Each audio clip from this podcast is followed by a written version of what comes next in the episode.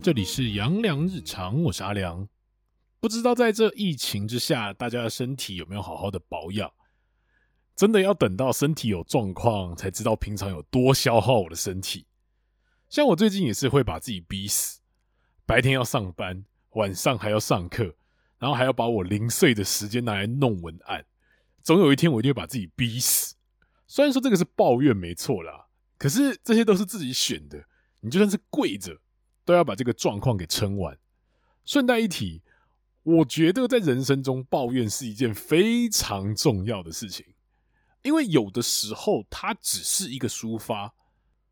其实这个抒发也不是要给别人听，就只是讲给自己听的。但其实只要自己知道怎么调整就可以了。只是有的时候啊，会在社交的过程中带给别人一些困扰而已。对啦，我就是那个带给别人困扰的人。而且，身为一个不专业的命理师，你除了分享人生的大智慧外，你还是有一些烦恼是需要被人家聆听的吧？好了，抱怨完了，我们该做的事情还是要做。那接着就让我们来继续辅星现代化的第二颗星文曲。我在前言有提到说，辅星它都有一个组的概念，所以会有一些古文是重复的。所以这个时候就来从它的五行来做一些分析跟探讨。我们先从文曲的字面意义上面来看，文曲的曲字，第一个你可以想成歌曲。所以，先有一个很难被证实的说法，文曲是很会唱歌的。可是这点对我来说是很难被考证啦，毕竟我也没有办法拿到对方的资料，就说，哎，可以麻烦你帮我唱两首歌来听听吧。这这在论命的时候是超怪的一件事情。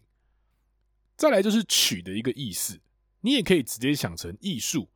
这个艺术的含义，在以前来看，可能就是偏乐曲，但是你放在现在论。就可以是各种关于美的一个含义在，所以文曲的表达其实是会漂亮优雅的说话，但这个会说话跟文昌的会说话又不太一样，这点等等后面会来做一个分析跟探讨。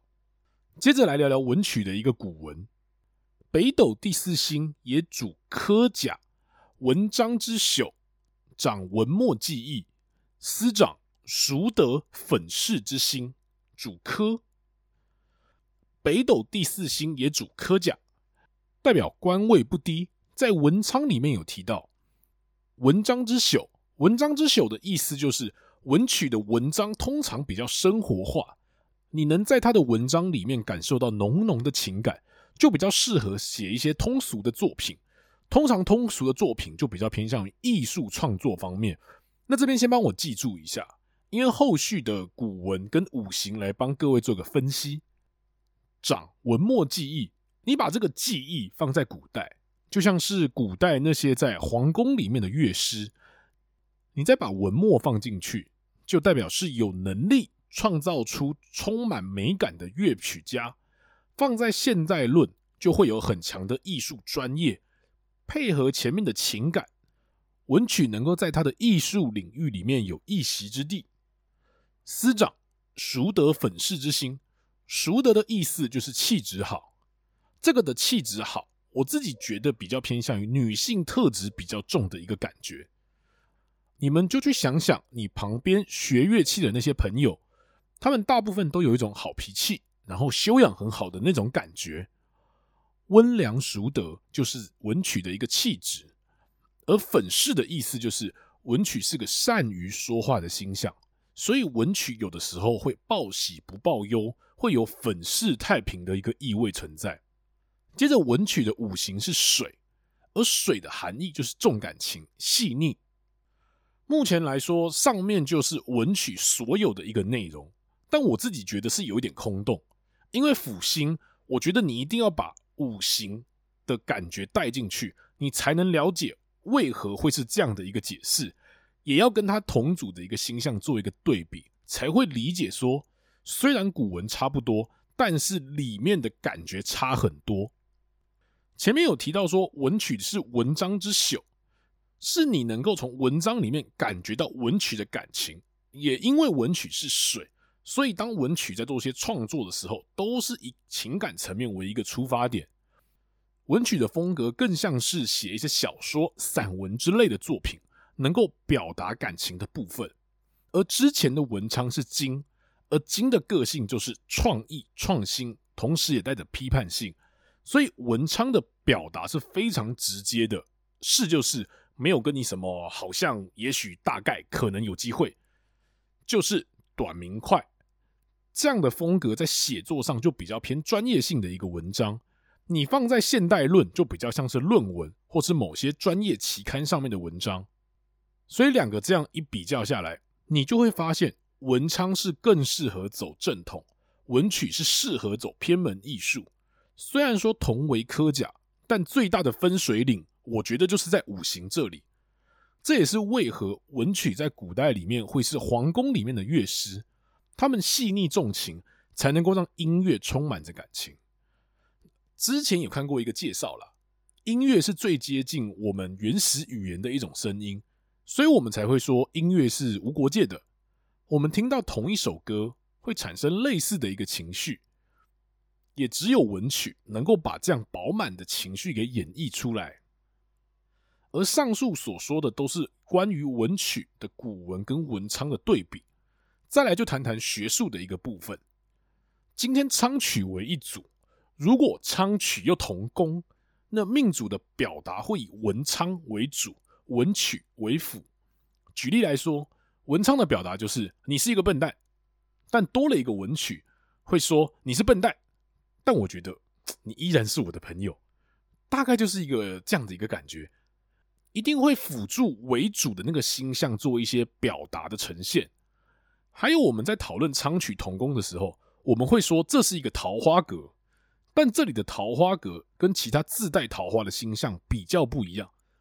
昌曲的桃花格是因为他的才华而吸引到其他人，像大家的学生时代应该都有那一种会读书又会弹乐器的文静高材生，这种的你说没人去喜欢他，我自己是不太相信啦。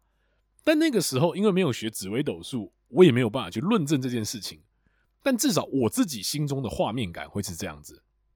最后，在代表人物之前，也先来分享一个我之前听老师的一个说法，在古文中有科的，其中以昌曲最为明显，其实是善于模仿的。所以那种模仿的演艺人员什么的，他们说不定也是有仓曲的。可是这个逻辑其实也说得通。因为学习它其实是一个大量塞进资料的一个过程，而你要把这些东西内化的时候，一定要去理解它的用意，或是去感同身受它的过程。像古代的模仿，就是去临摹一些别人的字画，这就让我想到唐伯虎点秋香。华安对秋香说的：“当我快要过不下去的时候，就是卖唐寅的假画为生。从写字开始，你拿笔的动作。”笔顺到你写出来，还有你修饰你文字的一个细节，进而到整篇的文字开始学习的过程，它其实就是一个模仿，模仿动作理念，再来内化。这是我觉得为何他们善于模仿的一个感觉啦。最后来分享，我觉得文曲的代表人物，绝对是民国大才子徐志摩。我相信他的作品到现在已经很多人都没读过了，包含我自己都没有看过太多，就只知道他经典的作品《再别康桥》，而且我相信许多人会知道他，也都是因为他浪漫且丰富的感情生活，一生周旋在三个女人之间：原配张幼仪、才女林徽因和名媛陆小曼。网络上对于徐志摩的行为，其实。褒贬不一啦，但我觉得他的确是个对于情感来说是非常浪漫的一个男人。我不会特别去指责他是渣男或是情圣，因为你拿现在的观念去看那个时候的一个时空背景，他跟原配也只是因为父母之命而在一起的。他是勇于追求他所爱的，只是没有好好处理而已。你放在现在网络上，每天都骂是这些烂事。但是在当时民国初年的时候，可以说是最好的一个八卦。我这边想来谈谈徐志摩的一个长相，在文献里面，著名的现代作家梁实秋对这位英俊的诗人相貌有着清晰的一个描述。身材是硕长的，脸也是长长的，额角则高而广，皮肤白皙，鼻子颇大，嘴角稍阔，但搭配在一起却是异常的和谐。那双炯炯发光的大眼，却好像蒙着一层朦胧的轻雾，永远带着迷离恍惚的事态。你光那个迷离恍惚的眼神，你放到现在还是很杀很浪漫。所以当时他能在情场上成功，我觉得外在气质应该是蛮好的啦。虽然他本身长得不错，但他也是因为自身的才华才认识到这几位女性。原配张幼仪根据文献上来说，也是受过良好的教育，也是跟他是门当户对的。而后续的林徽因跟陆小曼。也都是因为徐志摩的新月社的集会而认识的，而新月社当时会成立，也只是为了名正言顺的能跟林徽因聊聊诗和远方，却也因为这个社团的集会认识了陆小曼。这里就不多说他们的感情生活，但我的确觉得他是浪漫的。